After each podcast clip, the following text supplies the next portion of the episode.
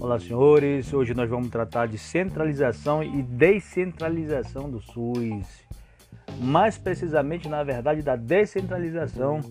E o viés que a gente vai abordar é o viés da regionalização da saúde, que é uma diretriz que coordena as ações e serviços de uma determinada região, prevista na Constituição Federal desde 1988 e também no Pacto pela Saúde de 2006 possui o eixo estruturante e um sistema solidário e cooperativo. A regionalização pode apoiar de forma assertiva a descentralização do SUS. Também está contínua no PDR, que é o Plano Diretor de Regionalização, no qual os municípios e estados vêm discutir o desenho das regiões, até se necessário redefinir o PDR, o qual visa, por exemplo, garantir acesso ao sistema, o direito à saúde, a integridade da atenção, a racionalização nos gastos e os processos de descentralização. Para atingir esses objetivos, a regionalização usa princípios também. Por exemplo, o da territorialização, que busca identificar os espaços existentes e aqueles que devem ser criados, a flexibilidade, porque o Brasil tem dimensões continentais, então pressupõe particularidades pressupõe que haja lugares com características muito distintas e é necessário a gente adequar determinadas ações, determinados planos para áreas que são muito específicas e que não há como padronizar. A cooperação é necessário que as esferas de governo se conversem e tracem as estratégias para cada região.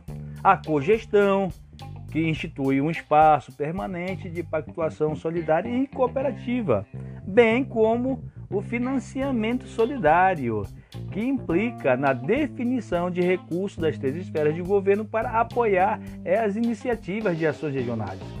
E como fazer o desenho de uma região?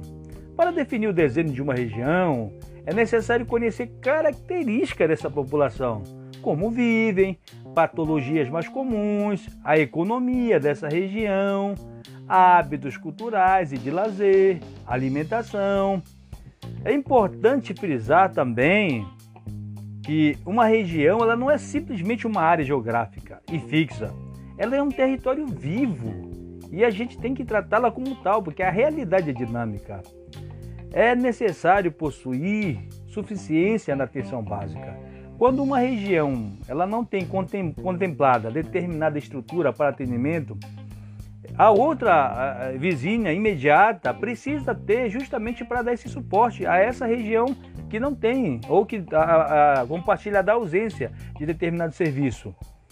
É a questão da regionalização solidária e cooperativa. Então as regiões elas trabalham e conversam na questão das suas ausências, das suas demandas para que uma possa suprir a condição, a necessidade da outra.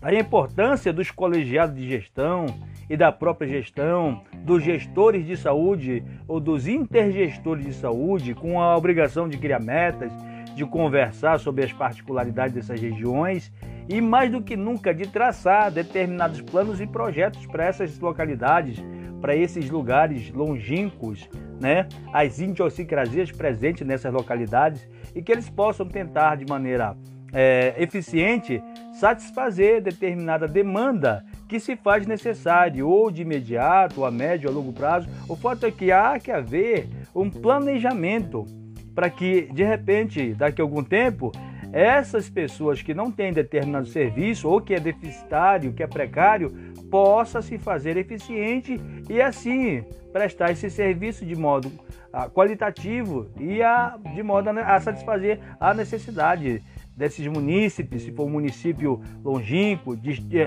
é, com característica própria, por exemplo, não dá para chegar de, por estrada, é um, é um município do interior do Amazonas, então a, os gestores precisam conversar nesse sentido para estabelecer que, que tipo de estratégia, que tipo de logística, que tipo de condição pode ser implementado nessa região para que a, as pessoas possam, possam ser contempladas com os direitos e as garantias que o SUS pode proporcionar a todas elas.